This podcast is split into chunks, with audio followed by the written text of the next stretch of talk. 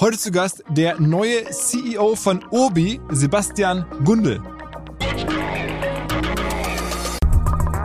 Der Wohnbestand in Deutschland äh, über, über 60 Prozent sind vor 1949 gebaut, also ist wirklich alt äh, und deswegen hast du da einen Renovierungsstau und da eröffnen sich dann auch neue Märkte, die du aber wahrscheinlich nicht mehr alle genauso bearbeitest, wie klassisch der Baumarkt entstanden ist. Du kaufst einen Artikel ein, stellst ihn ins Regal, der Kunde kommt hin, zieht ihn sich raus und nimmt ihn mit. Ob das ein Zuhause smarter zu machen ist, ob das äh, die Photovoltaikanlage auf dem Dach ist, ob das irgendwie die Bewässerungsanlage für dein dein Garten ist, das sind alles Dinge, die ein bisschen komplexer sind und die nicht mehr nur ein Produkt sind, sondern schon ein Produkt und eine Umsetzung, also eher über Lösungen nachdenken.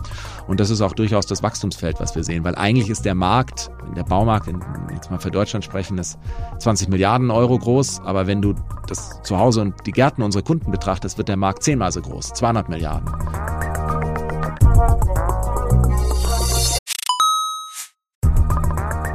Ihr werdet euch wahrscheinlich fragen, warum unser Partner SalesViewer hier so oft im Podcast wirbt. Aber das ist relativ einfach zu erklären, denn wenn wir hier mittels Podcast Reichweite für SalesViewer erzeugen, dann besuchen natürlich auch hunderte von Menschen die Website von SalesViewer und SalesViewer kann dann mit dem eigenen Tool die Website-Besucher oder deren Firmen vor allen Dingen mit Klarnamen entschlüsseln. Also Podcast-Werbung führt zwangsläufig zu immer mehr Website-Besuchern und Website-Besucher lassen sich in Firmen-Klarnamen von SalesViewer entschlüsseln und zu neuen B2B-Kunden machen. Und natürlich auch wir bei OMR sind sehr zufrieden mit SalesViewer, nicht nur als Kunde, sondern auch als Partner. Wir setzen deren Tool ebenfalls ein zur eigenen B2B-Lead-Generierung und entschlüsseln damit die Website-Besucher von OMR, OMR Reviews oder anderen Tochterfirmen. Man sieht einfach, wer eure Webseiten besucht hat und wofür sich potenzielle Kunden interessiert haben. Neben uns, also OMR, sitzen aber auch noch deutlich größere Firmen wie Stepstone, Avato Systems, Sport5, Talon One oder die Vodafone-Tochter Grand Centrix bereits auf SalesViewer und generieren damit täglich neue B2B-Leads. SalesViewer ist bekanntlich auf unserem hauseigenen Software-Bewertungsportal OMR Reviews das bestbewertete Tool in gleich drei Kategorien und kann jederzeit kostenlos getestet werden. Wer also sehen möchte, wer auf der eigenen Website drauf war und diese Person dann am besten zu Kunden verwandeln möchte, der kann das alles kostenlos ausprobieren. salesviewer.com slash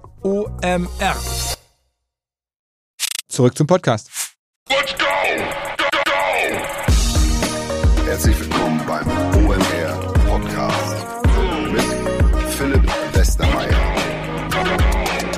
Baumärkte sind ja traditionell sehr marketingaffine Institutionen, kann man sagen. Trotzdem war noch nie ein Baumarktverantwortlicher hier im Podcast und kürzlich ergab sich die Gelegenheit, das zu ändern. Denn Obi hat einen neuen CEO und der hat bislang noch nicht viel gesprochen. Dann dachten wir, okay, wir fragen ihn mal, ob er Bock hat, bei uns zu sprechen. Und es passte dann. Entsprechend haben wir jetzt einmal die ganz große Baumarkt- und Digitalisierungs- und Marketingfolge aufgenommen. Aber bevor wir da jetzt reingehen und hören, wie viel man mit einem Baumarkt oder auch mit mehreren verdienen kann, welche Produkte am meisten gekauft werden, dass es wirklich offenbar deutlich mehr Prepper gibt als vorher, was das für Obi genau bedeutet und so weiter, ähm, haben wir noch was anderes vor. Und zwar haben wir heute in der Redaktion bei uns darüber diskutiert, was wohl deutsche YouTube-Accounts wert sind. Hintergrund ist, dass mein Kollege Roland Eisenbrand, unser allererster Mitarbeiter, Chefredakteur, einen Artikel geschrieben hat, der gestern erschienen ist über deutsche YouTube-Accounts und dass die jetzt für sehr, sehr viel Geld auf einmal verkauft werden. Roland, was kosten die so? Ja, also ist jetzt gerade ein YouTube-Kanal verkauft worden, der Kinderspielzeugkanal, wo Experten mutmaßen, dass da vielleicht ein zweistelliger Millionenbetrag für gezahlt worden ist. Was natürlich Wahnsinn ist äh, für einen YouTube-Account. Gibt jetzt auch so Roll-Ups, haben wir letztes Jahr in der Kino drüber gesprochen, wo sozusagen jetzt Firmen YouTube-Accounts in Summe aufkaufen, um dann halt als Paket noch wertvoller zu werden. Weißt du noch, wie die Firma hieß? Äh, ja, die hieß Candle, Candle Media. Also es gibt da mehrere Beteiligte. Es gibt diese Firma Moonbug. Die ist äh, gekauft worden von dieser Firma von dem Kevin Mayer, die äh, Candle Media heißt. Und die haben da jetzt zuletzt, glaube ich, 2021 drei Milliarden US-Dollar gezahlt für diese Kinder-YouTube-Kanal äh, Roll-Up-Firma, kann man sagen. Also als Bewertung akzeptiert sozusagen. Genau, ja. Okay, wer also mehr wissen möchte über YouTube-Accounts, das war irgendwie die Idee von uns, dieses Gespräch, was es heute in der Redaktion gab, in den Podcast rein zu tragen. Also wer mehr lesen möchte von Roland, dem Artikel ähm, seit gestern online. Ne? Genau, seit gestern bei omr.com. Seit gestern online. Äh, Roland Eisenbrand bei LinkedIn. Und äh, jetzt geht's weiter mit Sebastian Gundel. Moin Sebastian. Moin Philipp. Ähm, ist wahr, ne? Du bist noch gar nicht so lange CEO von Obi. Nein, das war. Ich bin das erst seit Ende September, deswegen tatsächlich noch ganz frisch. Aber du bist nicht mehr frisch bei Obi, sondern da bist du schon eine ganze Weile. Das stimmt. Äh, da bin ich schon seit äh, über zehn Jahren. Das ist äh, tatsächlich eine interessante Geschichte, dass ich dann von innen raus sozusagen mich da entwickelt habe. Äh, Anfang 2012 habe ich bei Obi angefangen. Und davor, äh, um das einmal kurz äh, allen zu erklären, du hast klassisch in Münster BWL studiert, promoviert, dann Beratung gemacht und dann ist das ja häufig ein Weg, weiß ich nicht, wo man dann irgendwie in klassische Digitalfirmen, in irgendwie Investmentbanking oder sonst was, aber du bist dann nach der Beratung beim Baumarkt gelandet. Ja, ich habe VWL studiert, der Rest stimmt. Äh, und, Sogar noch schwieriger als BWL, ne? Äh, ja, also je nach, ja, äh, je nachdem. Aber äh, ich glaube, was was dann doch wieder klassisch war, war, wenn du nicht beim Investmentbanking äh, landest äh, nach der Beratung, dann landest du zumindest im Corporate Development. Ja. Und das habe ich auch gemacht bei Obi. Also ich habe im Corporate Development angefangen, ohne Mitarbeiter. Das war ganz war ganz interessant. Ich bin da zwar als Head of Corporate Development, aber ich war Head of myself. Äh, ich bin allein angefangen. Und das war aber ganz gut im Nachhinein, weil ich dann auch wirklich Obi gut verstehen konnte und zuhören konnte. Du hast halt nicht sofort eine Verantwortung gehabt und ein Team gehabt, sondern ich konnte erst mal zuhören und verstehen. Kann man davon ausgehen, dass jeder in Deutschland Obi kennt? Ja, kann man davon ausgehen. Also wir haben eine Markenbekanntheit von 95 Prozent. Wir sind schon einer der, der bekanntesten Marken und äh, ich würde davon ausgehen, ja, jeder kennt Obi und ich würde fast auch behaupten, die meisten waren auch schon mal irgendwann in einem Obi. Wie viele Märkte gibt's? Wir haben 650 Märkte in, in, in zehn Ländern, in Deutschland 350. Das ist auch ungefähr 50 Prozent des Umsatzes, läuft auch über Deutschland. Also gerade in Deutschland sind wir, aber auch in den anderen Ländern, die sind halt deutlich kleiner äh, und weniger Heimwerkervolk als, als, als die Deutschen und deswegen sind wir in Deutschland auch insbesondere bekannt. Ist es entsprechend auch eine relativ große Firma? Also sag mal kurz zum Ja, wir sind äh, über 8 Milliarden Umsatz. Umsatz groß. Wir haben über 40.000 Mitarbeiter in, in den Märkten und äh, in der Zentrale. Wir sind in zehn Ländern aktiv und ja, äh, vor allem über 50 Jahre alt. Ich glaube, das ist auch immer noch erwähnenswert, wie viel Geschäftsmodelle, du beschäftigst dich ja viel mit neuen Geschäftsmodellen. Die Halbwertszeit ist ja oft, äh, wird ja immer kürzer und ähm, ja, deswegen haben wir 19, 2022, äh, 21 haben wir das 50-jährigen Geburtstag von Obi gefeiert. Aha. Ähm, wir müssen mal dazu kommen, wo kommt Obi her? Wer hat es gegründet mal? Der äh, Manfred Maus hat es gegründet mit dem Herrn Lux und ähm, der Manfred Maus war auch viele, viele Jahre dann der CEO des Unternehmens, hat das 1970 gegründet und ähm, ja, hat das eigentlich dann auch die, die ersten 30 Jahre ähm, groß gemacht. Und irgendwann verkauft an Tengelmann. Und dann äh, Tengelmann mit reingeholt und äh, 85 ähm, und dann ist Tengelmann ähm, Hauptgesellschafter geworden, aber wir haben noch einen, äh, einen zweiten Gesellschafter neben Tengelmann, die Familie Luke und äh, Unternehmensgruppe Luke und die ist eben auch noch. Sind das die Lukes, die auch in Essen, wo ich hierher komme, die Auto... In Teilen, ja. Ah, okay, da gab es ja so Mercedes oder sowas, glaube ich, hatten die. genau. So. Okay, okay. Äh, scheinbar auch eine sehr äh, umtriebige Unternehmerfamilie. Ja, auf jeden Fall unternehmerisch. Aber ist jetzt auch kein kleines Asset, ne? so ein Obi. W wäre das, wenn es jetzt an der Börse wäre, wohl im DAX? Nee, äh, das wären wir nicht. Äh, dafür sind, äh, ist, glaube ich, dann auch Bewertung von eher stationärem Handel, äh, ist da, glaube ich, dann nicht da, wurde da dann im DAX mit. Aber im DAX vielleicht? Ja, dennoch mal einfach zu verstehen, was ist ein Asset wert? Also was würdest du sagen? Gibt es da irgendwelche Comparables oder sowas? Ja, also wir haben ja den, den Hornbach, einer unserer Wettbewerber, der ist ja an der, an der Börse. Wenn du dir da die Marktkapitalisierung anguckst, dann ist das, ich habe jetzt die aktuellen Zahlen nicht, aber ich glaube irgendwas um die 1,3, 4 Milliarden äh, ist, ist, ist, der, ist der Hornbach bewertet. Wir sind, wir sind größer als, äh, als Hornbach mit Obi. Ja, ähm, aber ähm, so in die, der Größenordnung wird es sich dann ähm, abspielen. Warum wurdest du damals geholt? Also macht man sich damals schon vor zehn Jahren die Sorge, dass vielleicht irgendwie das Baumarktmodell irgendwie äh, umgebaut werden muss? Oder so? Was war da so dein, dein Job? Nee, damals, als ich geholt wurde, habe ich ganz klassisch, wie gesagt, das äh, Corporate Development gemacht. Das war äh, direkt am CEO reportend. Der hat halt dann so eine kleine Strategieeinheit gehabt für, ja, für jede Art von, von Fragestellung. Da geht's dann, äh, ja, damals waren noch so Expansionen, in welchen Ländern sind wir, Portfolio-Management von unseren, von unseren Ländern, von unseren Headquartern, wie wir Länder steuern. Und äh, das war so ein, ein klassischer Strategiejob, den du da, wo mein Profil gut gepasst hat äh, mit der Ausbildung. Und die Fragen, äh, die sich dann erst im Zeitverlauf gestellt haben, wie, wie verändert eigentlich der Kunde die Anforderungen, die wir als, äh, als Obi, äh, ja, welche Anforderungen wir als Obi haben, dass wir für unsere Kunden relevant bleiben. Ist dann auch erst in der Zeit stärker geworden, als ich da war. Da hat dann, weiß ich noch, haben wir angefangen, uns über, über so Marktanteile und, und uh, Umsätze im Markt zu unterhalten. Und dann ist dann der Amazon immer weiter in den Rankings oben aufgetaucht. Und ehe wir uns versehen haben, hat er dich in, in den Umsätzen für reines Baumarktsortiment überholt. Und ähm, das, dem hast du so zugucken können. Und äh, das war dann schon so der Moment, wo man angefangen hat zu sagen, okay, was heißt das denn jetzt für uns in der langen Frist? Und was, also erzähl mal so ein bisschen, du hast ja dann schon vor Jahren angefangen daran zu arbeiten, sozusagen Obi irgendwie digitaler zu machen. Ja, also so richtig in den, den, den Startschuss äh, mit meiner Person und meinem Team haben wir dann gestartet 2017. Da haben wir Obi, Obi Next gegründet. Äh, das war schon die Antwort, dass wir gesagt haben, okay, wir müssen aus dem rein äh, stationär gedachten Handel Antworten finden, wie wir am Kunden dranbleiben.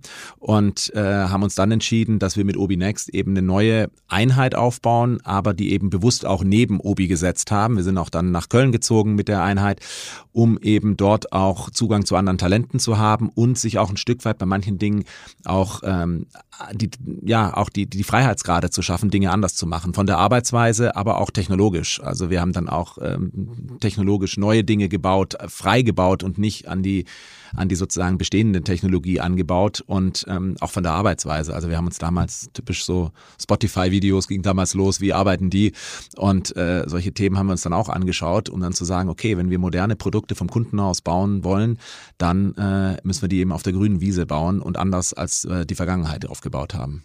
Aber das sind vor allen Dingen digitale Produkte oder ist das was Das sind digital, also vereinfacht gesagt ist so die ähm, Heyobi App entstanden. Äh, das ist äh, das, das Kernprodukt, mit dem wir gesagt haben, wir wollen eigentlich den Kunden begleiten äh, in seinem Zuhause, in seiner in seiner Journey und ähm, da wollen wir an ihm dranbleiben und das war so das ikonische Produkt, was wir damals dann, da ist die Idee entstanden und das ist jetzt äh, live. Mhm. Ähm, was kann man der App machen? Also sag mal ein paar Beispiele.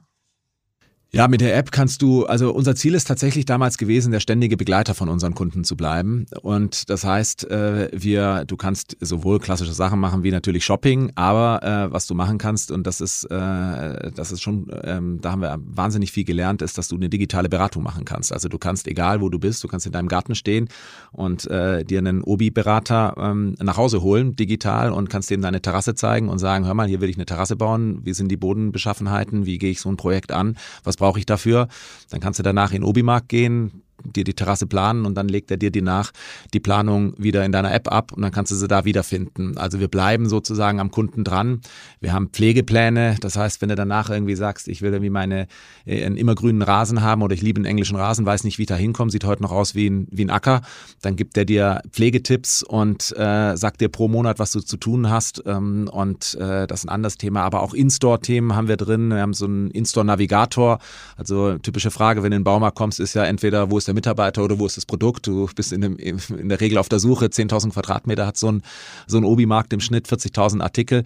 Da hast du schon ein paar Fragen, wenn du reinkommst. Und da ähm, typischerweise fragst du dann die, die Mitarbeiter. Wie gesagt, findet man oft nicht und so. Deswegen haben wir jetzt auch in der Hey Obi-App eben auch so einen ähm, Insta-Navigator, wo du dann deine Produktsuche eingeben kannst und dann navigiert er dich individuell in dem Markt, wo ist jetzt mein, ja, mein Klebeband. Und wie, das, wie das, also wie oft ist die App schon installiert worden?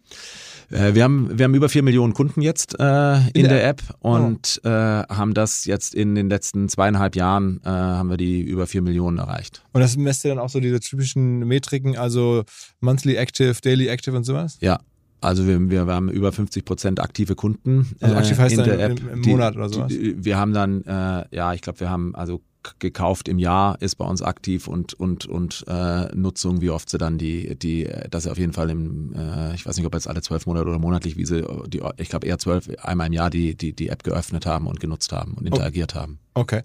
Und das Ganze kommt aber auch so ein bisschen aus der Idee heraus, wie kann man sich von Amazon abgrenzen? Ist ja eine große Frage schon für viele seit Jahren. Und ein Argument ist dann immer über Services und, und Sachen, die halt Amazon nicht macht. Ne? Die haben halt irgendwie die, den riesigen Shop und die Produkte und teilweise auch gute Preise, aber ihr sagt, okay, die Service Layer, das macht Obi besser. Äh, ja, absolut. Also ich glaube, die, äh, das ist tatsächlich so am Anfang die Frage gestellt, wie du so gesagt hast. So, so ging das vor, vor, vor sieben, acht Jahren los, als wir damals den, den Effekt dann gesehen haben, welchen Einfluss Amazon dann aufs Kaufverhalten hat. Und da ist, glaube ich, würde ich aber noch lieber starten, dass, glaube ich, das ganze Zuhause und die Gärten unserer Kunden und Kundinnen äh, ein total spannendes Feld sind, weil da beginnt ja die, das Beschäftigen weit vor dem Kauf. Ähm, also ein Lieblingsbeispiel, das ich in dem Zusammenhang immer mache, ist, bleib mal bei der, bei der Terrasse, äh, bis der Kunde äh, eine Terrassenfliese kauft, äh, da vergehen drei Monate davor, mit denen er sich mit dem Projekt beschäftigt hat. Und genau da wollen wir eigentlich ansetzen, weil DIY Home and Garden stellt den Kunden eben vor viele Fragen, Probleme und Herausforderungen, sei es, welche Fähigkeiten habe ich, kann ich das bei mir zu Hause überhaupt umsetzen, kann ich das selber schaffen, brauche ich jemand anders, was lässt mein Budget zu, wie ist die Bauweise und äh, da können wir deutlich mehr Mehrwerte liefern, als die jetzt auch ein Amazon liefern kann, könnte er vielleicht auch machen, aber ich glaube nicht, dass das seine Priorität ist, weil da geht es um Kompetenz, da geht es um Wissen und da spielen eben dann auch unsere Mitarbeiter eine große Rolle, weil ähm, wir haben wahnsinnig viele kompetente Mitarbeiter. Da ist nur die Herausforderung immer zu wissen, ja, äh, wo ist genau der Richtige, den wir gerade brauchen? Und deswegen haben wir auch in der in der App sozusagen die Mitarbeiter dahinter geschaltet, wie ich gerade mit der Videotelefonie äh, erzählt habe. Und da wissen wir eben auch, das hier, da ist der Mitarbeiter in Markt in Camp Lindfort, der kennt sich extrem gut aus mit Terrassen. Und dann ist das bei uns eben gepflegt und hinterlegt und dann können wir den eben den Kundenproblemen zuordnen, auch wenn der Kunde gerade in Hamburg Aha. ist. Okay. Und das ja. ist natürlich schon eine, eine, eine, eine große Differenzierung, weil wir da eben dann die Beratungsqualität und Unwissenheit, Fragen, Umsetzungsschwierigkeiten sind, äh, Baumarktthemen sind mein, einer der meist gegoogelsten Themen, wenn du da dich damit beschäftigst. Diese ganzen Probleme und Herausforderungen von Kunden, die sind eben immens. Ist das Schimmel? Ja, nein. Ist die Wand schief? Wie kriege ich sie gerade? Also gibt es ja so viele Fragestellungen. Aber ihr habt euch entschlossen, ihr wollt da auch wirklich das über Inhalte selber lösen, über, über Menschen. Das ist ja erstmal nichts, worüber ihr Umsatz zieht. Also das ist dann am Ende genau. eine Spekulation, dass das dazu führt, dass die Menschen auch mehr bei euch kaufen. Ja, genau. Also es ist, äh, es ist der, äh, es geht um Customer Lifetime Value. Es geht darum, dass wir den Kunden verstehen, dass wir dadurch, dass wir den Kunden verstehen und ihr, wir ihm Mehrwerte liefern, er mehr Berührungspunkte mit uns hat und wir dann daraus äh, am Ende eben den Kunden auch mehr an uns binden. Und, und kann, kann, man das, also geht das auf, kann man das messen? Sieht ja, das können wir messen. Also wir haben, äh, ich weiß noch, als ich bei Obi angefangen habe, haben wir gesagt, ja, wie oft kauft ein Kunde im, im Baumarkt? Na, hieß es so, ja, wissen wir von der GfK-Studie, haben wir einmal im Jahr gemacht, der kauft zwischen fünf und, und, und sieben Mal im Jahr. Und äh, ja, aber das ist ja ein bisschen wenig dafür, dass wir den Zugang zum Kunden sind, was wir darüber wissen. Also, dass man einmal die GfK befragen muss. Jetzt haben wir über unsere vier Millionen Kunden in der App, kann ich dir sagen, dass wir 50 Mal äh, im Schnitt mit den Kunden Kontakt haben pro Jahr über jetzt öffnet eine E-Mail oder äh, macht was in der App oder stellt eine Anfrage an einen Berater. Also wir wissen jetzt, dass wir 50 Interaktionen haben. Klar, die Kaufhäufigkeit, äh, dadurch ist jetzt nicht automatisch von 50 kauft er nicht 50 Mal was, sondern dann informiert er sich, plant und so weiter. Aber wir schaffen ihm eben die Mehrwerte, verstehen ihn so gut, dass wir ihm dann hoffentlich die bessere Kaufunterstützung liefern. Und das ist dann die, die Wette, wie du es genannt hast, die wir dann eingehen. Wie ist denn ähm, Obi in den letzten Jahren gewachsen? Kleiner Hinweis für die neuen Ziele und zwar Pipedrive. Kennen wir bei OMR auch sehr gut. Das CRM-System, insbesondere für die Förderung des Wachstums kleinerer Firmen. Pipedrive ermöglicht es ganz einfach, den Überblick zu behalten über Vertriebsaktivitäten, Gespräche, Abschlüsse. Man verpasst keine Nachfassaktion. Pipedrive ist vor allen Dingen einfach zu bedienen, vollständig anpassbar auf die jeweilige Firma, auf die jeweiligen Teams und erstellt sehr hübsche visuelle Berichte. Darüber hinaus gibt es zahlreiche smarte Automatisierungen. Also geht zu pipedrive.com www.ecom, um dort eine kostenlose 14-tägige Testversion zu starten.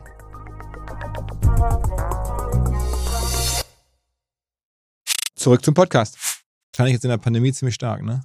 In der Pandemie haben wir 2020, 2021 sind wir stark gewachsen, aber ansonsten hast du in so einem saturierten Markt wie Deutschland haben wir davor oder Österreich äh, haben wir davor immer eher so Wachstumsraten von äh, ja, äh, zwei, drei Prozentpunkten gehabt. Anders ist in Osteuropa, da sind die Wachstumsraten, da ist noch mehr, äh, also wenn du so einen Ungarn nimmst, die Volkswirtschaft wächst ja Bruttoinlandsprodukt um 20 Prozent und entsprechend wachsen dann auch die, die, die Umsätze von uns mit. Die Menschen steigen im Einkommen und investieren in ihr Zuhause. Äh, also deswegen so im Schnitt über ganz Obi sind wir dann im, im, im ja, mittleren ähm, einstelligen Bereich auf, auf der Gesamtgruppe. Mal, Pandemie, Sondersituation. Da waren dann 20 Prozent oder sowas oder 30 oder die Gruppe? Ja, das waren äh, über, über 10 Prozent äh, war das dann weil einfach die Menschen alle tatsächlich, wie man es so im Klischee kennt, alle losgerannt sind und haben was zu Hause gebaut und so. Die Menschen mussten, äh, sind zu Hause geblieben, die haben was gebaut, die haben endlich mal Zeit gehabt. Äh, die Menschen sind nicht in Urlaub gefahren, haben Urlaub zu Hause verbracht. Äh, die Menschen haben Homeoffice und ihr Zuhause umgebaut. Also ich glaube, das ist ja das Schöne an unserer Branche. Jede Lebensphase spiegelt sich eigentlich auch in deinem Zuhause wieder. Und deswegen, wir haben auch als einer unserer Core Beliefs ist, my home is my castle. Und äh, da entstehen eben ganz viele emotionale Bedürfnisse aus Kunden raus. Und deswegen nehmen wir viele solcher Phasen irgendwie ganz, äh, ganz gut mit. Was gibt denn ein typischer Deutscher im Jahr bei Obi aus? Also im, im, im Baumarkt, wenn du den, den GfK-Zahlen hier Glauben schenken darfst, gibt der äh, 650 äh, okay. Euro im Jahr aus. Und das ist jetzt genau die Kunst, äh, wie viel davon gibt er bei Obi aus. Und äh, da ähm, kann ich dir, wenn ich jetzt die alten Zahlen genommen hätte und gesagt, er kauft sechsmal im Jahr ein, bei so einem Durchschnittsbon zwischen 35, zwischen 30 und 40 Euro, bist du irgendwo bei um die 200, 250 Euro. Äh, das äh, mit unserem Heobi-Kunden wissen wir es natürlich genauer und da wissen wir auch, dass wir äh, ja eher mal 100, 200 Euro mehr äh, die Kunden bei uns ähm, ausgeben. Und das ist eben auch dann wiederum ein Stück von Kundenbindung, Customer Lifetime Value, den wir da jetzt schon sehen. Und dann sehen wir auch, dass Kunden, die eben stationär und online kaufen und noch mehr in der App interagieren, dann wiederum auch mehr ausgeben. Also die Kunden, die mehr als 50 Kontakte hatten, ich hatte ja gerade die durchschnittlichen 50 Kontakte gesagt, die kaufen dann entsprechend auch mehr bei Obi als die, die weniger als 20 Kontakte haben. Also kaufen da sehen wir dann online? schon, die kaufen online und stationär, aber deutlich mehr stationär. Ich hätte jetzt gedacht, dass irgendwie das Hauptargument ähm, auch für Baumärkte häufig ist, wie nah ist der ist Baumarkt? So. Ah. Ist auch so. Also deswegen ist Obi auch in Deutschland, wir haben 350 Märkte, wir haben die, die meisten Märkte und deswegen sind wir auch die bekannteste äh, Marke und ähm, auch den größten Umsatz, weil eben entsprechend Nähe da ganz entscheidend ist. Und das heißt, da kann man sich dann auch nicht gegen differenzieren. Wenn dann da jemand an den Hagebaumarkt kommt und baut direkt neben euch eine Filiale auf, dann ist blöd. Das ist immer blöd, ja. Aber passiert. Aber passiert. Ja, jetzt ein bisschen weniger. Die Dynamik ist dann in Deutschland ein bisschen raus. Wir haben viele Baumärkte und auch viele unterschiedliche Baumärkte. Deswegen ist die Dynamik da ein bisschen weniger geworden. Aber in anderen Ländern ist die noch durchaus höher. So also wie das früher mit den Bäckereien war. Man sagt, okay, da ist ein Baumarkt oder eine Bäckerei, die gut läuft. Ist ja prima. Baue ich einen daneben, ähm, damit sie auch nicht so schlecht laufen. Ja, Gibt's auch. Äh, ähm, äh, es ist ja generell interessant, ich äh, stolper immer wieder über neue Baumarktketten, die teilweise nur so fünf oder zehn. Also es ist schon, also neben den großen äh, Playern gibt es auch wirklich einen, einen, relativ tiefen Markt, wenn so regionale Ketten oder lokale Ketten auch noch sind. Und es scheint ja für viele ein gutes Geschäft zu sein.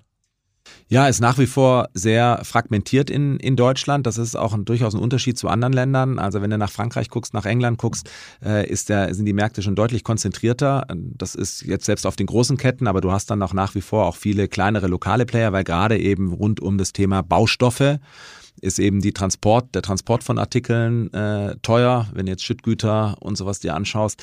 Deswegen äh, gibt es da durchaus auch lokale äh, Überlebenschancen. Mhm bei euch ist ja so, ein Teil der Märkte gehören euch und ein Teil der Märkte gehören Franchise-Partnern, ne? Ja, so sind wir, so sind wir groß geworden damals. Das war Teil dieser Wachstumsstrategie, dass er dann eben mit weniger Investments schneller wachsen konnte, weil lokales Unternehmertum äh, sozusagen akquiriert wurde. Und findest die Franchise-Partner denn gut, wenn ihr jetzt sozusagen diese ganzen zusätzlichen Online-Angebote macht, weil das kostet im Zweifel dir Umsatz? Ja, also ähm, am Anfang fanden sie das nicht so gut, genau aus dem Argument, äh, das du genannt hast. Ich glaube, mittlerweile haben unsere Franchise-Partner schon auch verstanden, dass 50 Prozent unserer Kunden, bevor die in den Markt gehen, sind die bei uns auf der obi.de und beschäftigen sich mit dem Artikel. Ist er verfügbar? Was brauche ich? Wie ich gesagt habe, das ist nicht ja nicht wie ein Supermarkt, wo du sagst, ich gehe da einfach hin und während des Einkaufens überlege ich, was ich eigentlich essen will oder brauche. Das reicht ja. ja. Bei uns im, im, im Baumarkt ist es ein bisschen komplizierter und schwieriger. Da hast du entweder vergessen, wie groß waren die Maße zu Hause und so. Du hast schon ein bisschen Vorbereitung immer. Und ähm, deswegen haben wir diese 50-Prozent-Anteil und von dem profitieren ja auch die Franchise-Partner. Also deswegen sind die, glaube ich, erstmal froh, dass wir mittlerweile auch digital äh, die meistbesuchteste Website sind, äh, die du rund um zu Hause im Garten hast, nur Ikea äh, vor uns. Ähm, und Pinterest oder so vielleicht? Ja, okay, äh, Aber- Pinterest, aber ich bin jetzt nicht die, ja, das, das, das sicherlich. Also die werden, die werden noch besuchter sein. Die sind halt gut für Inspiration. Also gerade wenn du sagen willst, wie, wie will ich was, äh, was für Ideen habe ich, das ist sicherlich auch Pinterest. Da ist gerade, da sehen wir es dann eher auf Kundengruppen, dass sich eben Jüngere äh, dann eben auch tatsächlich über Pinterest informieren. Andere nehmen dann noch, äh, informieren sich tatsächlich auch noch im Baumarkt, eher ältere, äh, jüngere sind dann auf Pinterest. Aber da haben sich die Franchise-Partner dann auch verstanden, dass das für sie auch notwendig ist.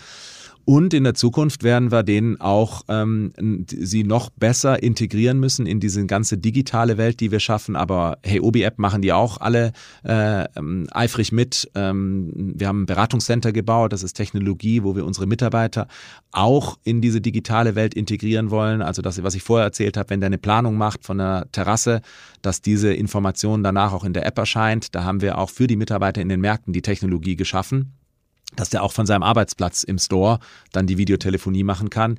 Und das haben wir auch den Franchise-Partnern äh, zur Verfügung gestellt, diese Technologie, damit die da, also die profitieren schon auch von diesen ganzen Bestrebungen. Habt ihr eigentlich mal überlegt, auch wirklich so Content-Seiten selber zu kaufen? Also ich meine, das, äh, ich habe das selber auch schon in den letzten Jahren immer wieder beobachtet oder auch darüber gesprochen, dass amerikanische Firmen teilweise dann oder äh, deutsche Beispiele im Musikbereich, Thomann oder sowas, die hingehen und sagen, wir kaufen selber Content-Websites zu oder Redaktionen zu, die halt genau sowas machen. Also war das bei euch eine Überlegung? Ja, also wir haben auch eine eigene ähm, äh, Content-Seite gebaut. Ich, ich stotter, ich bin gerade ein bisschen langsam, weil ich gerade überlege, wie sie heißt. Aber es, äh, da, da haben wir sehr, sehr viel Content erstellt und äh, das erhöht auch unseren, unseren SEO-Traffic-Anteil ähm, stark und äh, macht auch unsere Sichtbarkeit einfach gut für gewisse Themen. Das ist total wichtig, was du sagst mit dem Content. Was wir noch gemacht haben, ist, wir haben Partnerschaften. Äh, zum Beispiel auch mein, My Homebook äh, haben wir eine Zeit lang ähm, auch ähm, als, als, als Partner begleitet. Äh, wir haben auch mit äh, Mein schöner Garten, also wir haben da unterschiedliche Kooperationen dann mit, mit, mit Publishern auch. Jetzt, wo ähm, Gunnar und Ja da gerade Probleme hat, könnte man doch irgendwie so schöner Wohnen oder so kaufen, so ein Magazin oder sowas. Äh, auch das gebe ich gerne mal weiter nochmal, dass wir das nochmal prüfen, wenn da die Preise fallen, äh, ob wir da dann einen, einen, Deal machen können. Ja. Statt, macht, macht Du hast ja vielleicht auch noch Kontakte. Ja, ja, ja, ja. Also ich, wenn du sagst, okay, ich will so ein, so ein schöner Wohnen oder so, so Häuser, ähm, heißt ja auch eine Zeitschrift von Gunnar. Ja. Ich dachte jetzt, äh, Nein, ist absolut. Also äh, absolut. Also dieses Content-Thema ist, ist total relevant, äh, wie wir diese Themen besetzen und wie die Menschen sich informieren. Das ist für uns absolut zentral. Also so, so ein Magazin. Macht ihr viel Paid Advertising? Äh, ich würde immer noch sagen, dass wir immer noch relativ viel ausgeben. Also äh, Google kann sich nicht beschweren. Äh, aber wir haben, wie gesagt, durchaus auch eine Menge an Direct Traffic, weil Obi eben bekannt ist und auch, auch, auch SEO. Also wir sind da schon äh, im, im Paid, das ist weniger als, äh, weniger als 25 Prozent. Okay, und wenn dann Paid, dann macht ihr halt vor allen Dingen irgendwelche Google-Kampagnen. Nicht Ja. jetzt so, dass ihr, weiß nicht, Sportsponsoring oder Wer- Fernsehwerbung oder sowas? Nee, ist vor allem, ist vor allem äh, Google, äh, ähm, aber wir haben, äh, also äh, Sponsoring machen wir auch wenig. Wir haben früher mal Sponsoring gemacht. WM 2006 äh, war Obi, war Obi Sponsor. Das haben wir danach komplett eingestellt, auch wenn eigentlich äh, Sport und Obi ganz, ganz gut zusammenpassen. Und ähm, ja, Ihr äh, habt ja schon diesen, diesen ikonischen Biber. Also den kennt man schon. Ich meine, ich müsste das der Fernsehwerbung wohl kennen. Oder Ja, du kennst den Obi äh, Bieber aus der Fernsehwerbung, absolut. Und du wirst ihn auch zukünftig dort nicht, nicht vermissen. Das ist ein absolut ikonisches Merkmal unserer, unserer Marke. Den Also gibt's auch in jedem Obi-Markt im Übrigen. Jeder Obi-Markt hat ein Bieber-Kostüm. Also da kann sich immer jemand reinstellen und äh, unsere Kunden glücklich machen. Also Fernsehwerbung ist dann doch noch ein Thema. ja, absolut. Fernsehwerbung ist ein Thema.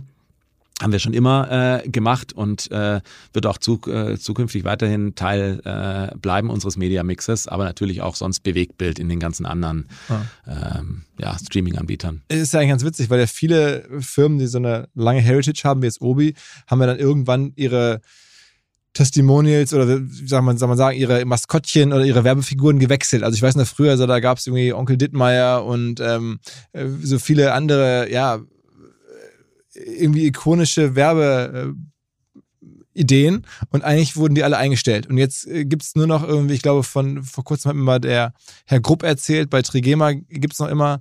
Habe ich ähm, gehört, die Folge, ja, mit dem Affen. Genau, ja. den Affen gibt's noch, aber und, und euren Biber gibt's auch noch. Also ansonsten haben alle das sich von verabschiedet. Ja, aber ich glaube, ich weiß gar nicht, ob das so ähm, schlau ist, sich von denen zu verabschieden. Wir haben den Biber auch eine Zeit lang bisschen runtergefahren, aber wenn wir dann mal wieder unsere Markenwerte untersucht haben und uns mit der Marke beschäftigt haben, und das haben wir in dem letzten äh, halben Jahr, Jahr, habe ich das sehr intensiv gemacht, dann gehört zu Obi die drei Buchstaben Orange und der Biber. Ja. Und äh, am Ende, wenn du mit dem Biber so viel mehr und schneller kommunizieren kannst, als mit ganz viel Text und auch das Ganze noch mit der emotionalen Grundstimmung, die die Marke Obi mitschwingt, nämlich sympathisch, nahbar, äh, anfassbar, aber auch so ein bisschen eine Machermentalität, dann ist das ja, ähm, ist ja perfekt. Also deswegen werden wir den, den Obi-Biber auf keinen Fall, den werden wir eher mehr sehen als weniger. okay. Ähm, lass mal ein bisschen über diese Franchise-Partner sprechen, weil ich finde, das haben wir auch noch eigentlich viel Ja. zu selten diskutiert. Ähm, sagen wir mal, euer größter Franchise-Partner, wie viele Märkte hat er? Der größte Franchise-Partner hat 15 Märkte. Und ist das dann für den wahrscheinlich oder logischerweise auch ein Millionenbusiness, ne? Für den ist es ein Millionen-Business, ja. Also man kann auch als, wenn man so einen Obi-Markt betreibt, oder sagen wir jetzt weiter jetzt einen, kann man auch mit Millionär werden. Ja, also da, da wenn du den, eine gute Lage hast und den gut betreibst, äh, kannst du damit auch reich werden. Also Absolut. So, was macht ein so ein Markt, also jetzt sagen wir mal so ein durchschnittlicher So ein Markt, durchschnittlicher Markt macht 10 Millionen Euro Umsatz. und dann bleiben davon eine Million hängen oder sowas? In äh, sehr guten Märkten ja. Ähm, und unsere Franchise-Partner haben davon ein paar, ein paar davon gibt's, die sehr gute Märkte machen. Und die sind einfach auch lokale Unternehmer. Das darfst du nicht äh, unterschätzen. Ich meine, das sind 10 Millionen Umsatz, so ein typischer Markt, äh, 8.500 Quadratmeter, so ein durchschnittlicher, 60 Mitarbeiter. Das ist ja nicht irgendwie so eine Filiale wie irgendwie, will jetzt keine anderen Händler nennen, aber wo du einfach nur so ein Sortiment reinstellst, 500 Quadratmeter hast, eine Kasse hast und gut ist. Also die 60 Mitarbeiter, du hast einen Wareneingang, verräumen, äh, du hast eine ganze Menge auch an Beratungsgeschäft und an äh, Bestand, der da liegt, auch an Kapital, das da liegt, das du richtig managen musst. Und äh, deswegen sind diese lokalen Unternehmer durchaus auch eine äh, große Innovationskraft und auch ein Motor von so einer unternehmerischen Entwicklung. Ist denn euer Plan davon noch mehr zu haben oder? Eine ganze Zeit lang haben wir keine mehr gehabt, also sind in den letzten 20 Jahren dort nicht mehr gewachsen mit Franchising, aber in unserer zukünftigen Strategie gehört Franchising ganz fest dazu, weil ich stark daran glaube, dass wir unsere Ziele, die wir haben mit Wachstumsambitionen, auch eben entsprechend mit Partnern äh, besser hinbekommen, als alles allein zu machen. Also ich glaube, die Welt ist so kompliziert geworden da draußen, deswegen gehen wir aktiv auf Partnerschaften und Franchise-Partner ist das, was wir, was wir von Anfang an eigentlich gelernt haben, was in der DNA von Obi steckt und deswegen werden wir da auch sehr stark dran festhalten. Aber also wenn jetzt jemand zuhört und sagt, also auf so einen Baumarkt hätte ich auch Bock. Äh, Dann kann er sich gerne melden. aber wahrscheinlich dann eher irgendwo in Osteuropa als in Deutschland. Ja, äh, aber auch in, auch in Deutschland, ich habe ja gesagt, es ist ein sehr fragmentierter, äh, sehr fragmentierter Markt und wenn wir, wenn wir denen noch ein paar mehr äh, von den Fragmenten unter Obi firmieren, dann ist es ja auch nicht das Schlechteste. Ich meine, ihr habt ja angefangen in Hamburg, ne? Poppenbüttel war mal der Das war der erste Markt, ja, 1970. Und wie ist dann der Weg gewesen nach, nach ausgerechnet nach Wermelskirchen? Äh, ja, Wermelskirchen ist so die äh, Heimwerker-Hauptstadt. das ist Wirklich? Das, ja, ja, das unterschätzt man immer, wenn man da durch Wermelskirchen, da wird auch viel. Das ist bei Köln in der Nähe, Äh, ne? Das bei Köln in der Nähe, Bergisches zwischen, Land. zwischen Bergisches Land, zwischen Köln und Dortmund an der A1 gelegen. Und äh, da gibt's auch eine ganze Menge an ähm, Herstellern für ähm, Handwerkzeuge. Äh, kommt da stark aus der Gegend. Wermelskirchen, äh, Remscheid, äh, Solingen aus diesem, aus diesem Gebiet.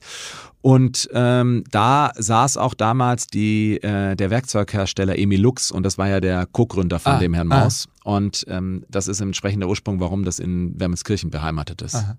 Was ist eigentlich das, das am häufigsten verkaufte Produkt bei Obi? Also was wird am meisten rausgetragen? Äh, das werden äh, auf jeden Fall auch Umzugskartons sein, aber auch so Themen wie Pflastersteine. Also davon, wovon du viele brauchst äh, Ja, okay, und äh, okay. viele Einzelartikel und äh, jetzt nicht die zigtausend Auswahl hast. Also so, ja, Pflasterstein wahrscheinlich. Okay, okay. Umzugskarton auch, wenn es nicht so viele unterschiedliche Größen gäbe. Ähm, macht, ihr, macht ihr viele Eigenmarken eigentlich bei euch mittlerweile?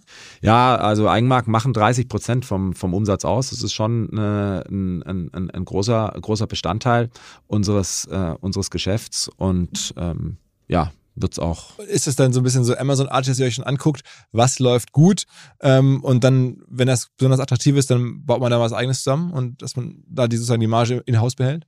Ja, aber das ist jetzt natürlich so, dass das Baumarktsortiment ist ja nicht so äh, dynamisch, wie du jetzt andere Sortimente kriegst, zum Beispiel bei Klamotten, wo du dann Trends hast, äh, sondern das ist ja schon eher ein stetiges Sortiment, wo du eigentlich auch so die, die, die Margen kennst, wo du weißt, was gibt's für Brands äh, oder wo gibt's eben auch kaum Brands. Es gibt ja nicht so viele bekannte Marken im, im, im Baumarktsegment und deswegen ist das eher eine, äh, eine langfristigere Sache, an welchen Stellen du dann dich für, für Eigenmarken entscheidest, in der Regel neben die Marke oder wo es eben keine äh, Marken gibt, auch teilweise dann Preiseinstiegspunkte besetzen möchtest. Was, was gibt es da für Produkte, die ihr sozusagen selber auch dann Ah, also bei Gartenmöbeln äh, haben wir Eigenmarken, wir haben aber auch äh, Eigenmarken bei, wenn jetzt bei Farbe, wir haben auch Eigenmarken bei Farbenzubehör. Also eigentlich kannst du sehr, sehr breit durchs Sortiment gehen, wo, wo wir auch Eigenmarken anbieten. Auch bei, ähm, bei ähm, wie heißt das, äh, elektrische Maschinen. Äh, gibt es einen Bosch-Bohrer, aber es gibt auch einen, äh, einen Lux-Bohrer. Ist es eigentlich bei euch genauso was mir bislang überhaupt gar nicht klar war, ist, jeder Hersteller von Produkten jeglicher Art kann ein Volksprodukt sein in Kooperation mit der Bild. Das ist insofern natürlich spannend, weil die Bild eine Wahnsinnsreichweite hat, fast 50 Prozent der deutschsprachigen Bevölkerung erreicht und halt dieses Label Volksprodukt vergibt an Partner. Seit 21 Jahren machen sie das. Mittlerweile gibt es 220 verschiedene Volksprodukte und es werden weitere gesucht. Es gab schon Zahnbürsten, Volksakkus, aber auf der Website habe ich gesehen, sie suchen zum Beispiel einen Partner für eine Volkszahnzusatzversicherung oder für eine Volkspizza oder für einen Volksstaubsauger. Also, wer solche Produkte herstellt und auch in größerer Kapazität produzieren könnte, denn erfahrungsgemäß spricht der Verkauf nach einer solchen Kampagne ziemlich an, wendet euch bitte an den Vermarkter der Bild. Die Firma heißt Media Impact. Und Media Impact sagt übrigens auch, dass 80% derjenigen, die schon mal eine Kampagne in dem Bereich gebucht haben, das wieder tun. Wer jetzt hier erstmals von dieser Möglichkeit gehört hat, bekommt auf seine erste Buchung auch ein Media-Bruttovolumen von 220.000 Euro on top. Wendet euch dazu bitte direkt an Media Impact ein Wort www.de slash Bild slash Volks-Produkt und erwähnt einfach im Gespräch mit den Ansprechpartnern und Ansprechpartnern dort, dass ihr über OMR kommt und dann gibt es diesen Zuschlag. Zurück zum Podcast. Oh, ähm, wie man das aus dem Lebensmitteleinzelhandel ab und zu so kolportiert bekommt, dass da dann ähm, der Hardcore-Einkäufer sagt irgendwie, okay, liebe, weiß ich nicht, Nutella oder liebe Haribo oder was immer es ist, ähm, wir müssen hier leider vom Preis nochmal runter und wir müssen nochmal runter und da so die ganz harten Verhandlungsrunden. Ist es bei euch auch so, dass da bei euch da, dass du auch Einkaufskollegen hast, die dann auch irgendwie immer wirklich da härteste Kämpfe austragen? Also so höre ich das immer mit irgendwelchen Lieferanten und und und und. Ja, also so höre ich das auch immer äh, und ich bin nicht selber, ähm, habe ich keine Einkaufsverhandlung geführt. Äh, grundsätzlich ist es aber so, dass wir auch tatsächlich äh, auch dieses ganze Thema partnerschaftlich angehen wollen. Also das ist auch gerade so ein äh, das Thema Kulturwandel äh, beschäftigt uns durchaus auch bei Obi mit so über 50 Jahren und äh, da hast du bringst auch so ein paar unterschiedliche Sachen mit und äh, so wie wir unsere Kunden befähigen wollen, wollen wir eben auch, wie ich es gerade gesagt habe, viele der Themen und Ziele, die wir vorhaben, wollen wir partnerschaftlich, ob mit Franchise-Partnern oder auch mit anderen Partnern äh, in der Zukunft bewerkstelligen und so stelle ich mir eigentlich auch die Zusammenarbeit mit den Lieferanten vor. Aber klar ist es so, wenn die, wenn die Preise hochgehen, äh, dann sagen wir, nee, Preise können nicht hochgehen, sonst äh, gehen die Preise für unsere Kunden hoch. Und da entsteht natürlich auch ein Spannungsfeld, das glaube ich ganz normal ist im Geschäft, äh, solange man das äh, fair und, und, und, und transparent und irgendwie auf, auf, auf rationalen Grundlagen führt, gehört das dazu. Also generell hat man das Gefühl, ähm, wenn man auf eure Website drauf geht, da sind schon so viele sehr moderne Elemente drauf. Also die Kommunikation, dieser ganze Service-Gedanke, aber auch es gibt zum Beispiel, das hat mich an Zalando erinnert, so Markenshops. Also äh, wenn man dann da so ein bisschen scrollt, dann klickt man auf irgendwelche ja, Marken von euch, dann haben die sozusagen unter Obi ihre eigenen Shops. Also dann kann man da irgendwelche Leuchten oder Lampen oder so nochmal von einem Hersteller separat alle ja. angucken. Ja, äh, das haben wir äh, gemacht, weil wir eben, also unser Ziel ist es gar nicht irgendwie unser Private Label Geschäft auszubauen, sondern wir wollen eben ganz bewusst auch unseren Marken den Raum geben, sich unseren Kunden zu präsentieren. Also so sehen wir auch unsere Rolle. Äh, wir haben, also Plattform. Ja, wir haben den, wir haben den Zugang zu den Kunden. Wir verstehen die Kunden immer besser. Ich habe es ja gesagt, auf den vier Millionen Kunden verstehen wir die Kunden sehr gut. Und äh, dieses Wissen teilen wir gerne äh, mit unseren, mit unseren Lieferanten, dass die noch bessere Sortimente und Angebote für unsere Kunden machen können. Und da haben wir auch gesagt, äh, auf, unserer, auf unserer Website bieten wir euch auch gerne die Möglichkeit, dass ihr sozusagen den Markenshop eröffnet, um euer Sortiment noch ja, äh, stärker in eurer Marke wahrnehmen kostet, zu lassen. Kostet das den Kunden was? Das kostet den Kunden was. Wenn sie so einen Markenshop machen, kostet das. Das ist ein Teil unseres, unserer Obi First Media Group. Das ist unser Retail Media Geschäft. Das haben wir jetzt vor vier Jahren äh, gestartet, unter anderem mit genau solchen Markenshops. Und da sind die auch sehr zufrieden. Also da, äh, wenn der Kunde dann nach Marke sucht oder dann sich im Markenshop bewegt, dann hast du natürlich bist ein bisschen raus aus der, aus der reinen äh, Produktvergleichbarkeit und kannst auch deine Marke besser spielen. Und das ist für einige unserer Lieferanten auch durchaus äh, interessant. Ist das so das größte Angebot, das ihr im Retail-Media-Bereich macht? Also Markenshops oder da gibt es noch andere? Aktuell noch ja, äh, ähm, aber da sind wir natürlich auch am Ausbau dieses Geschäfts und da können noch andere äh, marketingtechnische Dinge dazukommen, wie so, welche Artikel spielst du dann aus äh, im Suchalgorithmus oder auch äh, unsere ganze Kunden-Insights. Das ist ja für, für Hersteller auch wahnsinnig spannend. Die geben ja relativ viel Geld aus, um Marktforschung zu machen und wir können eigentlich genau sagen, die und die Kunden haben einen Bosch, einen Kercher oder sonst was zu Hause und deswegen haben die da und da Interesse oder äh, leben so und so oder kaufen die und die weiteren Artikel oder da kannst du die Kampagne für die fahren und, und, und, und buchen. Das sind natürlich auch alles Möglichkeiten, die wir dann auch noch am Ausbauen sind. Aber die müssen wir auch noch technologisch noch besser äh, sozusagen automatisierbarer hinbekommen. Wie ist denn dein Weg gewesen? Ich meine, jetzt bist du 44, ähm, ist jetzt noch auch gar nicht so alt, also ich bin da auch bald. Ähm, aber du bist jetzt Chef von Obi. Also ich meine, das ist ja vor zehn angefangen. Was war so deine äh, Secret oder Magic Source, da so eine Karriere da zu machen? Also wie wer gab es einen Mentor oder, oder einfach irgendwie, was war so der Weg, den du da hattest? Ja, also ich glaube, Glück muss man auf jeden Fall auch immer ein äh, Stückchen haben, äh, dass man zum richtigen Zeitpunkt am richtigen Ort ist. Ich glaube, ich, glaub, ich habe äh, am Anfang auch ähm, gut zugehört und versucht, Obi gut zu verstehen. Und dann hat mich irgendwann die Leidenschaft gepackt, äh, wie ganz viele Leute bei Obi die, die Leidenschaft äh, gepackt hat. Und ähm, dann hast du irgendwann so ein Gefühl, hey, äh, eigentlich ist hier mehr möglich. Und dann hat mich diese diese, äh, ja, diese, diese Mission, die wir eigentlich uns jetzt auch tatsächlich in die Strategie reingeschrieben haben, We enable you to create your home and garden, äh, die die hat mich dann angetrieben, habe gesagt, und das ist eigentlich auch der Teil dieses Gesprächs, das wir jetzt hatten, da ist eigentlich viel mehr möglich als nur Produkte kaufen.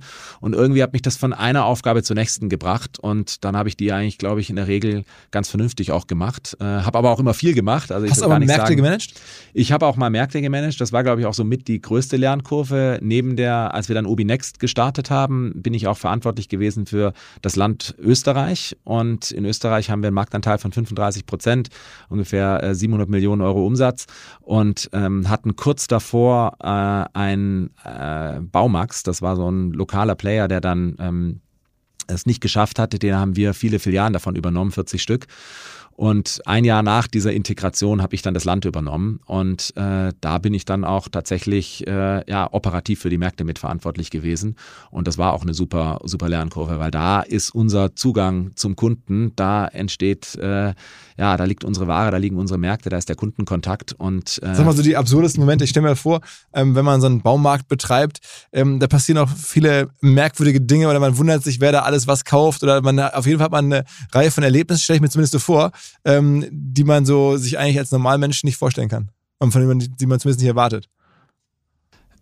Ja, ich, ich weiß gar nicht, ob ich da, ja, also ist, ich glaube, da habe ich eine andere Anekdote, die ich glaube ich besser passend finde. Und zwar, als ich da angefangen habe, jetzt musst du wissen, äh, in so einem Baumarktvertrieb, äh, da geht es viel um Warenplatzierung. Also da stehen ja dann immer im Mittelgang die palettenweise, die weiße Farbe und dann wird von rechts nach links verschoben, dann kommt das, die Sonne raus und dann schiebst du die Blumen vor den Eingang und so agierst du ja einfach mit der Ware.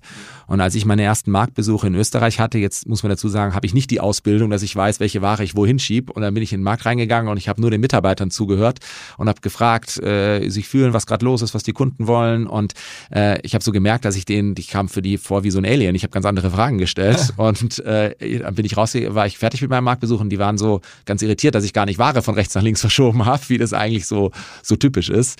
Und ich glaube, da hat man dann ganz gut gesehen, was so äh, so ein Baumarkt täglich passiert. Also wie eng du einfach am Machen dran bist und äh, ständig in Bewegung bist und immer in Action bist und anpackst. Und ähm, das. Äh also das ist auch ein erheblicher Uplift. Also wenn du dann die Blumen nach draußen stellst, dann merkst du sofort, äh, dass äh, ja, ich würde eher sagen, du merkst sofort, wenn du es nicht machst, dass, dass du keinen Uplift also dass du, dass du einen Verlust hast. Also es ist schon, wir haben schon, also Wetter spielt eine Riesenrolle. Wenn's, wenn, wenn, wenn man gut in Frühjahr startet, im März die Sonne rauskommt, äh, dann ähm, ist sofort ein Uplift da. Wenn es zu heiß ist, dass nichts wächst, äh, dann verkaufst du keinen Rasen mehr, dann verkaufst du vielleicht Bewässerung und das macht natürlich auch Bestandsmanagement echt herausfordernd. Also da ist schon viel von Saisonalität auch abhängig. Gibt es denn auch noch so Innovationen, jetzt unabhängig von den digitalen, also App- oder Website-Sachen, die sind ja offensichtlich, dass ihr da viel macht und das, das ist ja auch naheliegend.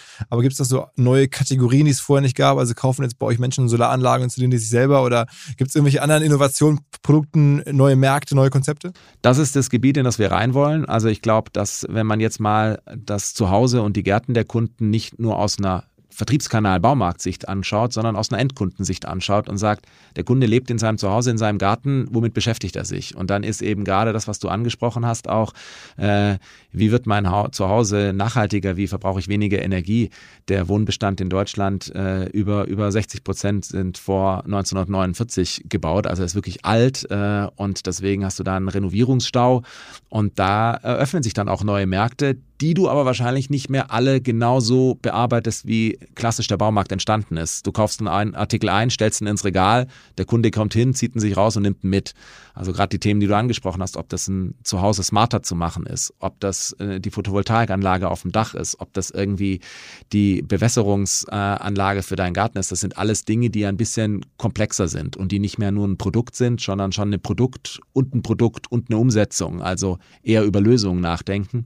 Und das ist auch durchaus das Wachstumsfeld, was wir sehen, weil eigentlich ist der Markt, wenn der Baumarkt, jetzt mal für Deutschland sprechen, ist 20 Milliarden Euro groß, aber wenn du das Zuhause und die Gärten unserer Kunden betrachtest, wird der Markt zehnmal so groß, 200 Milliarden.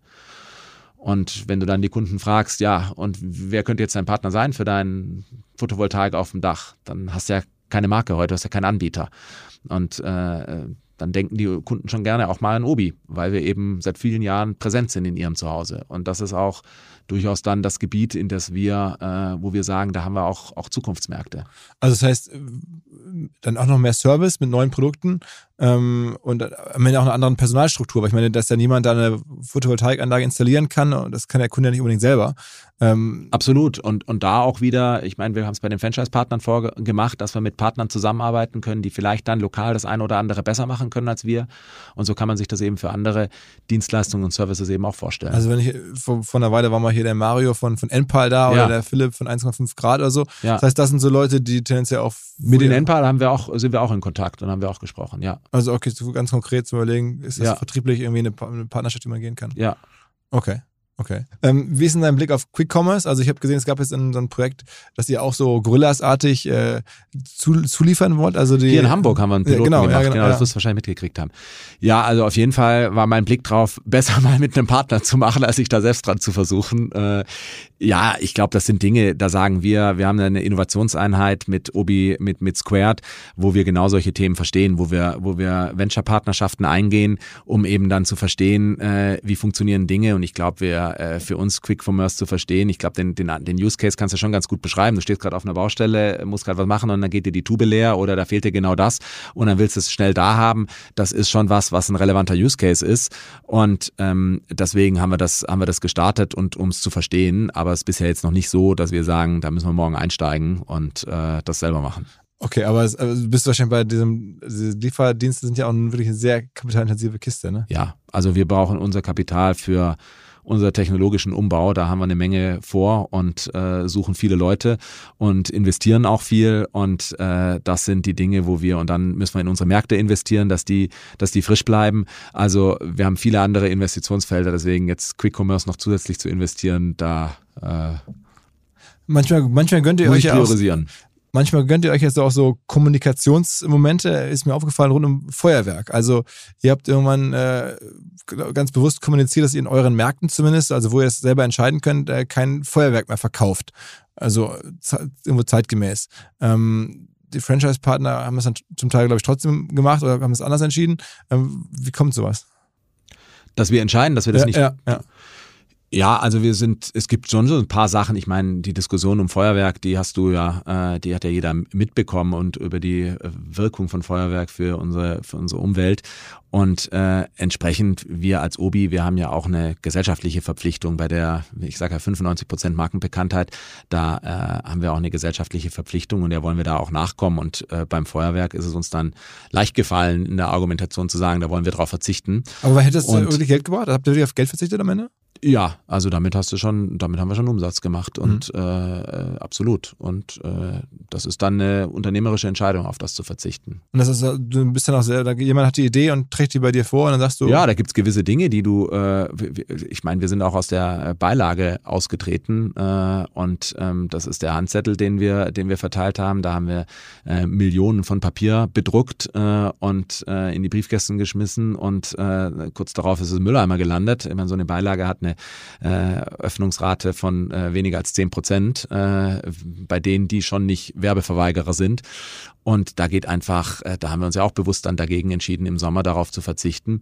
Auch das ist ein Aktivierungsanstoß, der dir dann, der dir dann verloren geht. Und das haben wir eben auch aus, aus Nachhaltigkeitsgründen und natürlich auch aus, aus Marketing-Effektivitätsgründen gemacht. Aber da war auch das Thema Nachhaltigkeit für uns auch ein Thema. Das heißt, ihr seht auch schon verschiedenste Stellen, wo ihr euch fragt, äh, müssen wir unser Unternehmen nicht noch zeitgemäßer äh, positionieren? Absolut. Also ich glaube, wir sind da gar nicht, wir haben da noch einen, einen weiten Weg vor uns. Äh, aber die, der, der Aufgabe stellen wir uns auch.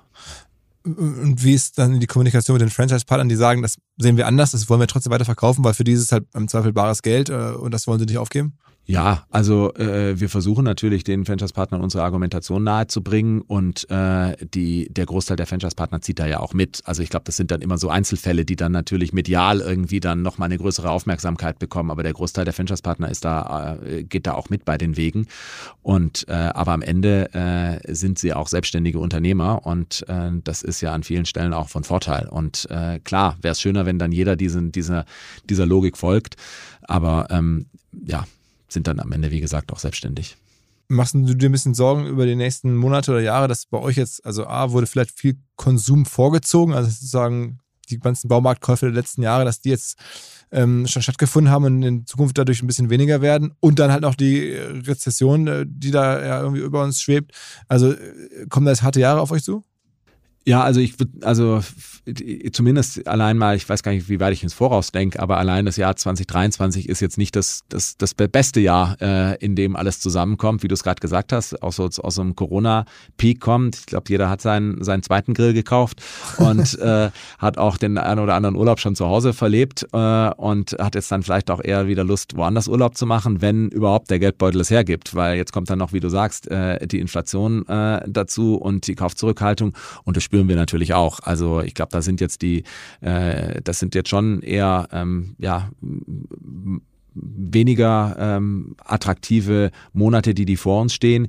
Und ähm, umso wichtiger ist es aber auch, dass wir jetzt in so einer Phase dann eben an unserem Veränderungsprozess weitermachen und äh, nicht, nicht innehalten, weil es zeigt ja eben auch, wie sich Märkte wieder verändern und wie sich Nachfrageverhalten verändert. Und dann müssen wir entsprechend auch da sein, an unseren Kunden dranbleiben. Wie viele Kunden jetzt unabhängig von der App habt ihr so, äh, sagen wir, in einem normalen Monat, wie viel, also Touchpoints habt ihr? Vier Millionen, äh, sagst, sagst du über die App im Jahr möglicherweise, aber ähm ja, ist, ist schwierig für dich, für mich so, so zu beantworten, weil wir, äh, weil wir ja, ähm, wie gesagt, keine, äh, keine Kunden äh, eins zu eins messen können. Also der Kunde kauft ja anonym ein, wenn er im OB-Markt einkauft. Aber wir haben äh, über, über 10 Millionen Kunden, die bei uns im, im, im Jahr kaufen. Irgendwas zwischen 10 und 15 Millionen werden das sein. Und wir haben über, äh, über 100 Millionen Tickets, die wir äh, absetzen. Äh, auf der Website in Deutschland äh, haben wir über, über 250 Millionen Visitors. Also ist schon eine Menge, äh, die das wir da. Ist ja auch ein ganz guter Proxy so auf was, was in der,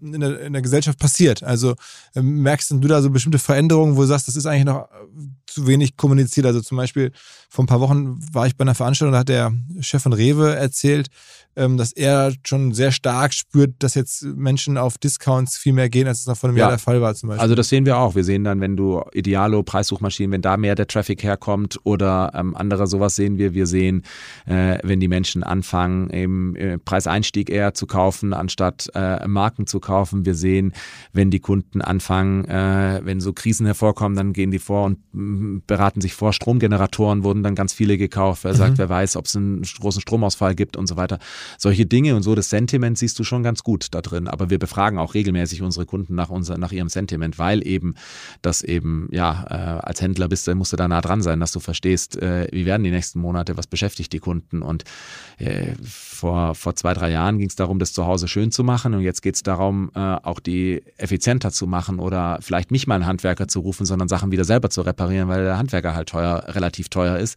ähm, oder auch ausgebucht ist und dann äh, macht man wieder selber eher die Reparaturen und Instandhaltung. Sowas sehen wir schon äh, relativ zügig. Ist, ist die Quote an Preppern in Deutschland stark gestiegen?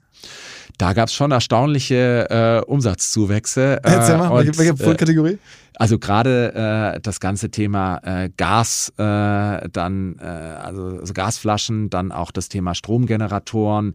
Ähm, ja, also äh, oder jetzt auch, was wir in, in Hamburg zum Beispiel auch, wo wir hier sind, auch gerade ganz extrem ist, ist das ganze Thema Schimmel, weil jetzt nicht mehr so viel gelüftet wird, um die Temperatur im, im, Ach, im Haus zu lassen, äh, hast du plötzlich viel mehr Schimmelbefall.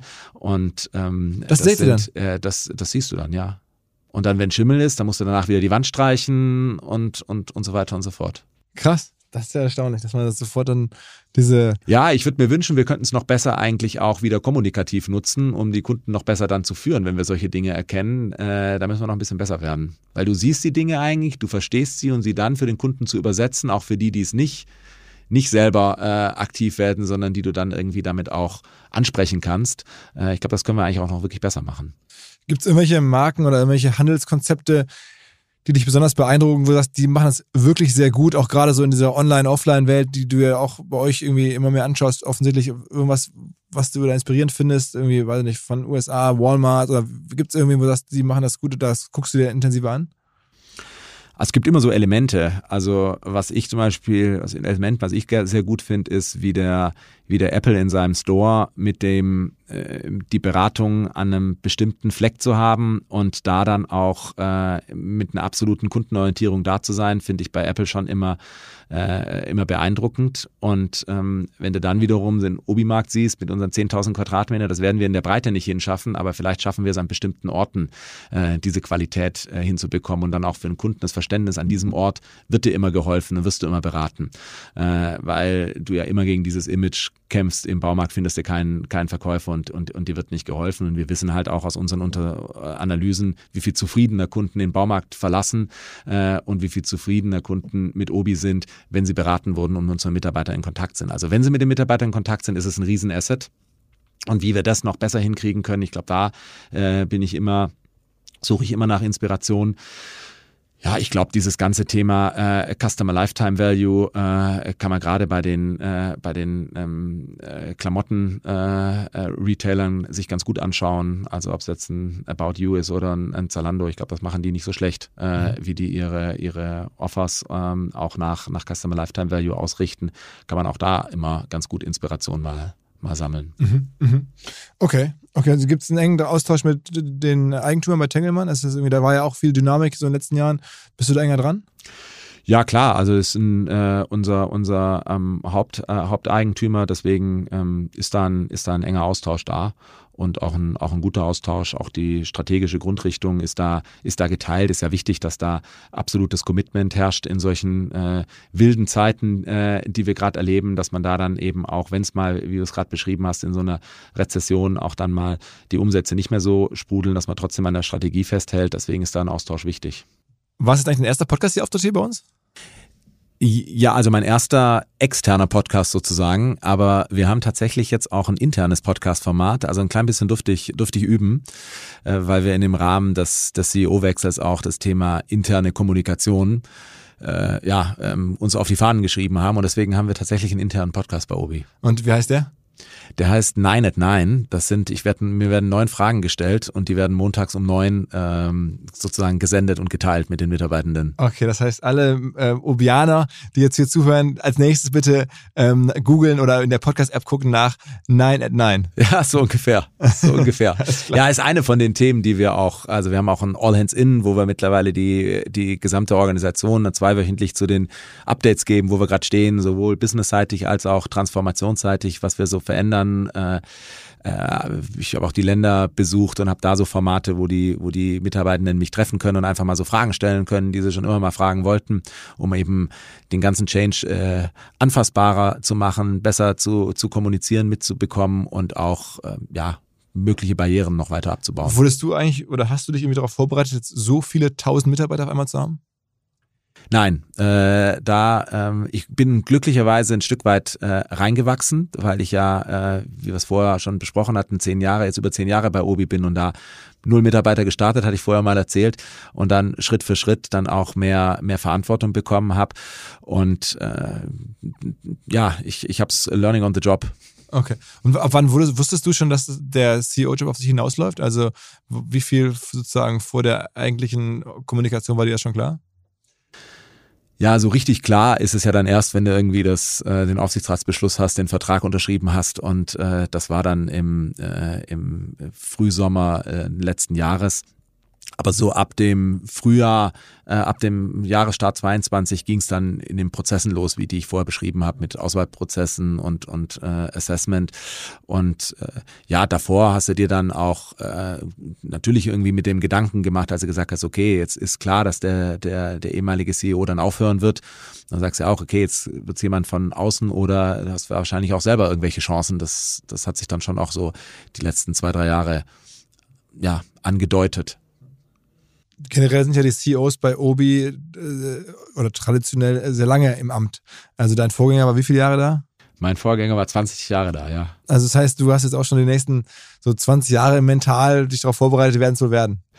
Nee, habe ich nicht. Also ich, ich habe mich jetzt erstmal auf ein bisschen weniger vorbereitet. Ich glaube, dass es in diesen Zeiten, die sich so stark verändern, ist das, glaube ich, wirklich eine, weiß ich gar nicht, ob das noch so möglich ist. Also wenn wir in, in was ist in 20 Jahren, wie sieht da die Wirtschaft aus und wie sieht da äh, Handel aus und wie sieht Technologie da aus? Ich glaube, da muss man schon auch immer sehr eng am, am, am Zahn der Zeit bleiben. Deswegen, so weit will ich gar nicht denken. Äh, mir reicht's, wenn ich jetzt mal, äh, wenn wir jetzt mal unsere Strategie gut umsetzen und ähm, erfolgreich äh, am Kunden sind und unsere, unsere Ziele erreichen. Also man macht und da denke ich eher so in, in, in, in fünf Jahresschritten. Okay, das heißt, aber es gibt da dann so fünf Jahresverträge, drei Jahresverträge, oder wie ist das da so?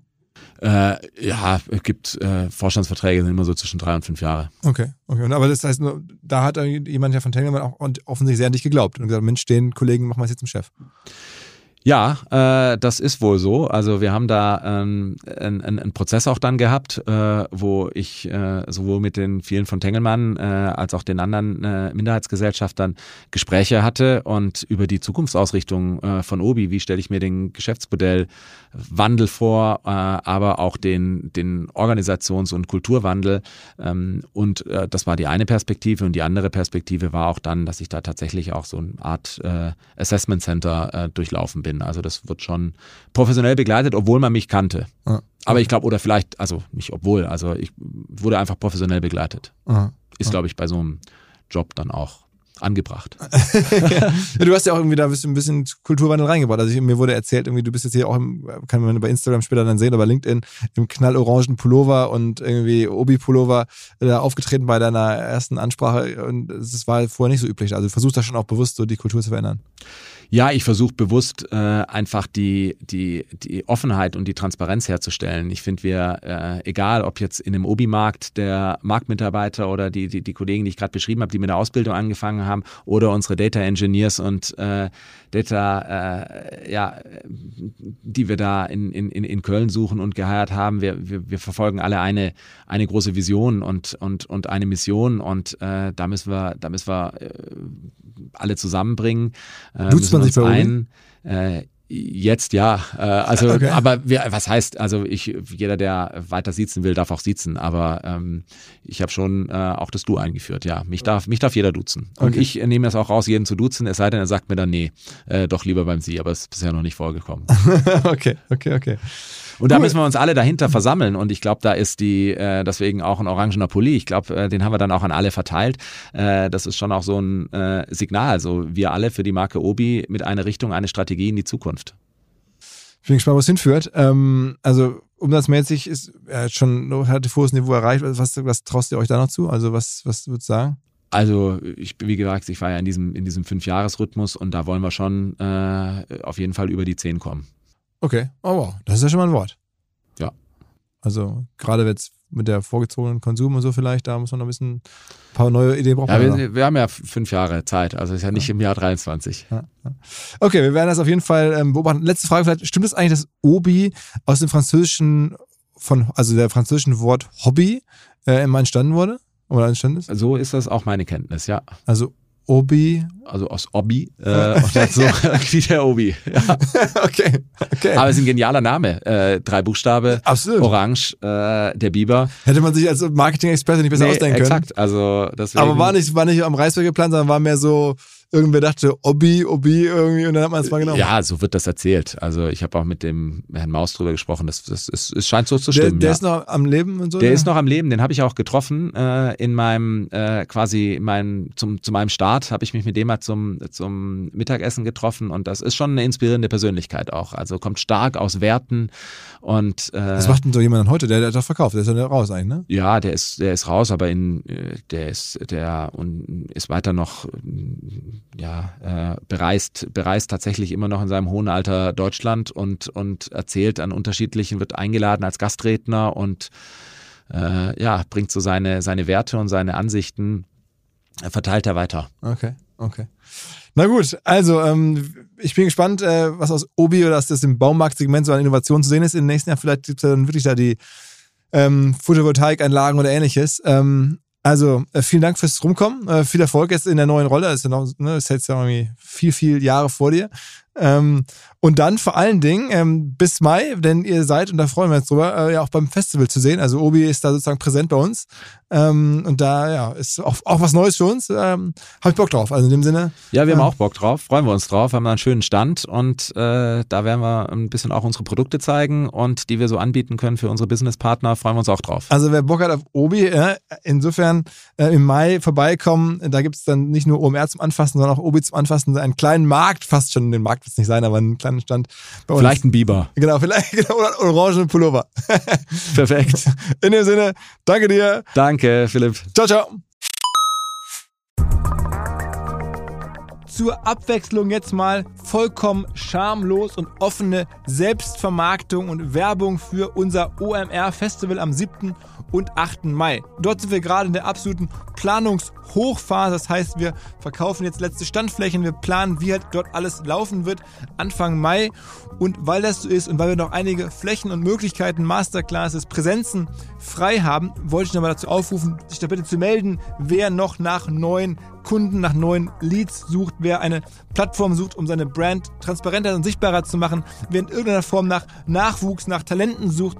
All das können wir ermöglichen. Ihr könnt bei uns gesehen werden, ihr könnt bei uns wirklich wachsen, aber halt nur jetzt in diesen Tagen, denn irgendwann müssen wir dort die Bücher schließen, weil die Planungszyklen Richtung Mai dann zu kurz werden und vielleicht auch, weil einfach alles verkauft ist. Deswegen jetzt nochmal der Hinweis, denkt an unser Festival jetzt, wer dabei sein möchte, mit Masterclass, mit Speaking, mit vor allen Dingen aber Präsenzen auf der Fläche, mit Ständen. Einfach ganz kurze Mail an inbound.omr.com. Innerhalb eines Tages melden sich da eine Kollegin, ein Kollege und dann startet die Zusammenarbeit.